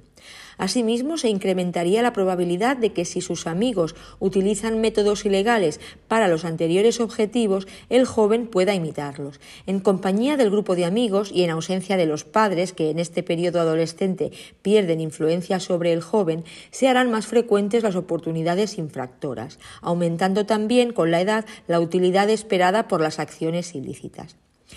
La persistencia delictiva va a depender esencialmente de la estabilización en el sujeto de su potencial antisocial. Esto como resultado de un prolongado proceso de aprendizaje, es decir, las consecuencias reales que acaban teniendo los delitos cometidos pueden, como resultado del aprendizaje, estimular la estabilización o el cambio, tanto en los niveles del potencial antisocial a largo plazo como en los procesos cognitivos de toma de decisión. En principio, las consecuencias gratificantes o de refuerzo, aprobación social, beneficios materiales, podrían incrementar el potencial antisocial, mientras que la de castigo, como sería la desaprobación paterna o las sanciones legales, podrían en algunos casos disminuirlo. Bien, si en dichas consecuencias se implicaran procesos de estigmatización, etiquetado y aislamiento social, al individuo podría hacérsele más difícil lograr sus objetivos personales y sociales, como las relaciones, la vivienda, el dinero, etc., por medios lícitos, por ejemplo, mejorando su formación, vinculándose a compañeros y amigos no delincuentes, desempeñando un trabajo, estableciendo una relación de pareja, etc., lo que podría redundar en un incremento de su potencial antisocial No obstante, son escasos los conocimientos precisos disponibles sobre los efectos que pueda producir en los individuos respecto de la interrupción o continuación de sus carreras delictivas, la intervención de los sistemas de justicia a través de la policía, los tribunales, las prisiones, las medidas alternativas, etc., y cerca de los efectos criminógenos del etiquetado. En consonancia con todo esto, algunos sujetos pueden cometer delitos debido esencialmente a que cuentan con un elevado potencial antisocial a largo plazo, mientras que otros pueden hacerlo como resultado de presentar un alto potencial antisocial a corto plazo en función de sus influencias, situaciones o, en otros casos, ser el producto de los procesos de toma de decisión que efectúan algunos sujetos cuando se ven expuestos a ciertas oportunidades delictivas. Se requeriría la realización de investigaciones específicas que clarificaran en qué casos y supuestos son más influyentes y decisivos unos factores de riesgo que otros. Por último, el desistimiento o abandono de la carrera delictiva se haría más probable en la medida en que el joven mejorará sus habilidades para la satisfacción de sus objetivos y deseos por medios legales y aumentará sus vínculos afectivos con parejas no antisociales, lo que suele ocurrir al final de la adolescencia o en las primeras etapas de la vida adulta. Farrington sintetizaba estas etapas de la siguiente manera. Decía, la prevalencia de la conducta delictiva puede aumentar al máximo entre los 14 y los 20 años debido a que los jóvenes, especialmente los de clase baja que fracasan en la escuela, tienen en esas edades una alta impulsividad, grandes deseos de actividades estimulantes, de poseer determinadas cosas y de mayor consideración social, pocas posibilidades de lograr sus deseos mediante medios legales y poco que perder. En la medida en que las sanciones legales son suaves y sus amigos aprueban con frecuencia la conducta delictiva. Sin embargo, después de los 20 años, sus deseos se tornan menos imperiosos o más realistas. Es más posible su logro legalmente y los costes del delito son mayores, ya que los castigos legales son más severos. Y además, las personas más allegadas, como las esposas o las novias, desaprueban el delito. Bien, pues veamos ahora los estudios que hay sobre desistimiento. Estudios sobre desistimiento. Si la participación en la delincuencia disminuye con la edad, parece razonable que los estudios de desistimiento se hayan planteado si la edad adulta en sí misma puede ser un factor explicativo del desistimiento o, si por el contrario, este factor es solo un correlato del desistimiento que se explica por otros factores, como podría ser la adquisición de nuevos vínculos sociales en la edad adulta, tal y como sugiere la teoría del control. No todas las investigaciones sobre desistimiento son útiles para explorar este tema, ya que en buena parte de las investigaciones la muestra está compuesta por personas de la misma edad y por lo tanto no resulta posible considerar la relevancia de este factor para explicar el desistimiento. Los trabajos que sí abordan esta cuestión llegan a la conclusión de que en efecto la mayor edad es un factor que diferencia a los desistentes respecto de los reincidentes. No obstante, hay que que al menos las dos últimas investigaciones se refieren a personas encarceladas y con un cierto historial delictivo, con lo cual difícilmente pueden dar cuenta del desistimiento al final de la adolescencia, ya que presumiblemente muchas de estas personas no habrán llegado a prisión o bien en caso de que hayan llegado no tendrán el perfil de riesgo exigido para formar parte de la muestra. Un trabajo que merece especial atención es el de Schober, entre 1985 y 1996, centrado en entender cómo juega el factor del ciclo de vida en el desistimiento. El autor destaca cuatro etapas del ciclo de vida. El final de la adolescencia y principio de la juventud en torno a los 20 años, la juventud de los 20 a los 30, el momento intermedio de la vida adulta en torno de los 40 y el paso a la vejez en torno a los 60. Respecto de la primera etapa, el autor se interroga por las acciones de personas en las que la delincuencia está influenciada por motivos expresivos, como hostilidades, venganza, aventura, influencia de los amigos, en un contexto en el cual se tiene poca conciencia de las repercusiones legales y personales del delito. Una vez que estas personas llegan a la etapa de final de la adolescencia y principio de la juventud, comienzan a tener más conciencia de los costes de la actividad delictiva y la inmensa mayoría cesan de delinquir en este momento. En el caso de que sean encarcelados, viven mal esta experiencia, sienten vergüenza de estar en prisión y se culpan de haber empezado a delinquir. En relación a la segunda etapa, el autor considera que es aquella en la que pueden ser relevantes los puntos de inflexión destacados por la teoría del control, como por ejemplo las relaciones de pareja. No obstante, advierte que cuanto más joven sea la persona, más difícil será que estas relaciones operen como puntos de inflexión, ya que para muchos jóvenes estas relaciones estarán vinculadas especialmente al ocio y no llevarán a la práctica los mecanismos causales destacados por la teoría del control. En cuanto a la tercera etapa, el trabajo explica las razones del desistimiento de delincuentes contra la propiedad que han pasado buena parte de su juventud en la cárcel y que desistieron en la fase intermedia de la vida adulta, alrededor de los 40 años. El autor alude a dos clases de razones. Contingencias interpersonales, por un lado, que son las que Lau y Samson califican de puntos de inflexión, y las contingencias subjetivas. Estas últimas son las que se relacionan directamente con el ciclo de vida y consisten en una revisión de la vida y de sus logros que ocurre en esta etapa de la vida. En esta introspección, que viene vinculada a una actuación más racional de la persona, pueden aparecer diferentes elementos que fomenten el cambio de la persona, una percepción de que la identidad criminal juvenil ha sido destructiva, una mayor conciencia de que de que quedan pocos años de vida productivos y un consecuente incremento del temor a ser detenidos y padecer una nueva permanencia en la cárcel. Un cambio hacia aspiraciones interpersonales no solo monetarias y un cansancio de la vida delictiva vinculada a la edad. Finalmente, la cuarta etapa, que se sitúa al final de la edad adulta y principios de la vejez, se caracteriza porque la persona advierte que es demasiado mayor para seguir delinquiendo. Schober considera que este caso será más posible entre los delincuentes de más éxito y su cese será involuntario.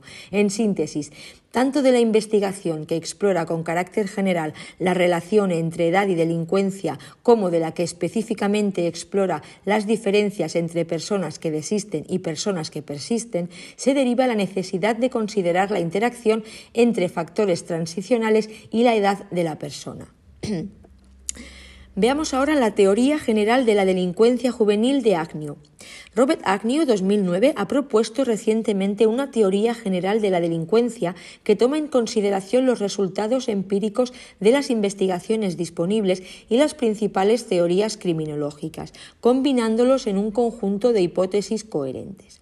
El objetivo de esta teoría es explicar por qué ciertos jóvenes tienen más probabilidades que otros de implicarse en la delincuencia.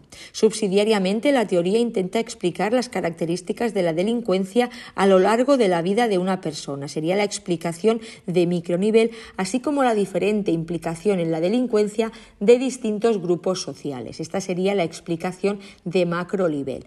Por un lado, las características de la delincuencia a lo largo de la vida de una persona, micronivel, y la diferente implicación en la delincuencia de distintos grupos sociales. Explicación de macronivel.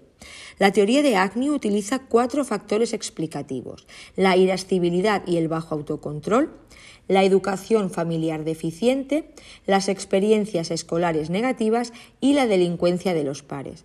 Cada factor corresponde a uno de los grandes aspectos de la vida de los adolescentes. El yo, la familia, la escuela y los pares y amigos, o sea, irascibilidad y bajo control relacionado con el yo, la educación familiar deficiente relacionado con la familia, las experiencias escolares negativas con la escuela y la delincuencia de los pares pues con los pares y amigos. Además, cada factor contribuye a aumentar el riesgo de implicarse en la delincuencia por razones que son explicadas por las grandes teorías criminológicas presentadas en este tema. En primer lugar, las personas irascibles y con un bajo nivel de autocontrol tienen más probabilidades de implicarse en la delincuencia porque viven con frecuencia situaciones de estrés. Esto sería la teoría de la tensión. Suelen buscar recompensas a corto plazo y sensaciones fuertes. según la teoría del aprendizaje y son más fácilmente etiquetadas como problemáticas. Tenemos aquí la teoría del etiquetamiento. Este estilo de vida aumenta también las ocasiones que se les presentan de cometer delitos, lo que vendría a decir las teorías situacionales.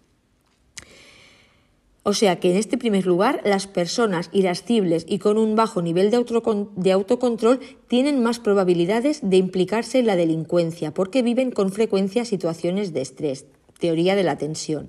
Suelen buscar recompensas a corto plazo y sensaciones fuertes, teoría del aprendizaje. Son más fácilmente etiquetadas como problemáticas, teoría del etiquetamiento. Y este estilo de vida aumenta también las ocasiones que se les presentan de cometer delitos, teorías situacionales. En segundo lugar, la educación familiar deficiente hace referencia a la utilización por parte de los padres de técnicas inadecuadas para educar a sus hijos. Estas incluyen principalmente el rechazo o la negligencia hacia los hijos, un vínculo débil o conflictual entre padres e hijos y la ausencia de la aplicación de una cierta disciplina y vigilancia. Una educación familiar deficiente de estas características genera tensión, implica poco control directo, lo que aumenta las probabilidades de encontrar ocasiones para cometer delitos y pocas cosas que perder en caso de que el adolescente cometa delitos. Aquí tendríamos la relación con los padres ya es mala antes de que el adolescente cometa el delito, entonces el chaval pierde poco. Puede favorecer el aprendizaje de la violencia en el hogar, cuando los padres desconocen las técnicas básicas para la resolución de conflictos de manera pacífica y aumenta el riesgo de rechazo por parte de otros adolescentes convencionales. Esto también se relaciona con la eh, teoría del etiquetamiento. Y eh, en tercer lugar, diríamos que las experiencias escolares negativas, como abandonar la escuela, repetir un año escolar, tener calificaciones bajas o llevarse mal con maestros y profesores, aumenta también las probabilidades de implicarse en la delincuencia. Y por último y cuarto lugar, el hecho de frecuentar pares delincuentes aumenta también las probabilidades de implicarse en la delincuencia. Entonces, Agnio considera también que estos factores suelen interactuar entre ellos y que cada uno de ellos influencia o condiciona el efecto de los otros factores sobre la delincuencia.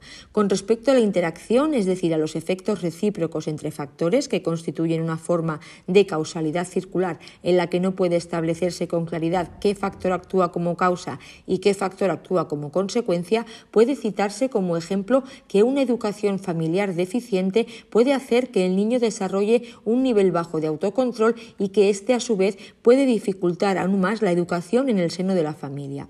Lo mismo puede decirse de la interacción entre bajo control y experiencias escolares negativas. Estas últimas también pueden llevar al adolescente a asociarse con amigos desviados y a su vez la presencia de estos causará con frecuencia un descenso en el rendimiento escolar.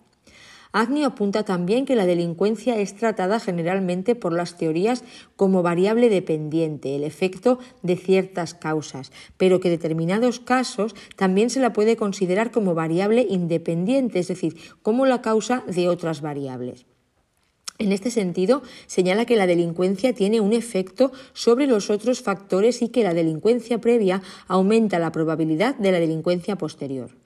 Con respecto a la influencia de la delincuencia sobre los otros factores, dice que la delincuencia afecta a las relaciones con los padres y los resultados académicos y aumenta el riesgo de tener amigos delincuentes y que estos efectos serán más importantes cuando el adolescente que comete el delito es etiquetado como delincuente y en consecuencia es tratado de mala manera por personas e instituciones convencionales. Por otro lado, la afirmación de que la delincuencia previa aumenta la probabilidad de delincuencia posterior se explica porque en general, la delincuencia no es detectada ni sancionada y aporta beneficios a corto plazo. Al mismo tiempo, las relaciones con los padres y los resultados académicos, fomentando la asociación con pares delincuentes y el desarrollo de un nivel de autocontrol bajo orientado a la satisfacción inmediata de los deseos. Es decir, que, los cuatro factores pueden provocar la delincuencia y ésta, a su vez, puede reforzarlos, generando así, una vez que el adolescente ha comenzado a implicarse en la delincuencia, una situación de causalidad recíproca que favorece el mantenimiento de la conducta delictiva. Como vemos, la teoría de Agnew es una teoría que puede ser calificada de integrada en el sentido de que combina diferentes teorías y que propone una explicación coherente de la delincuencia. Y hasta aquí el tema 26.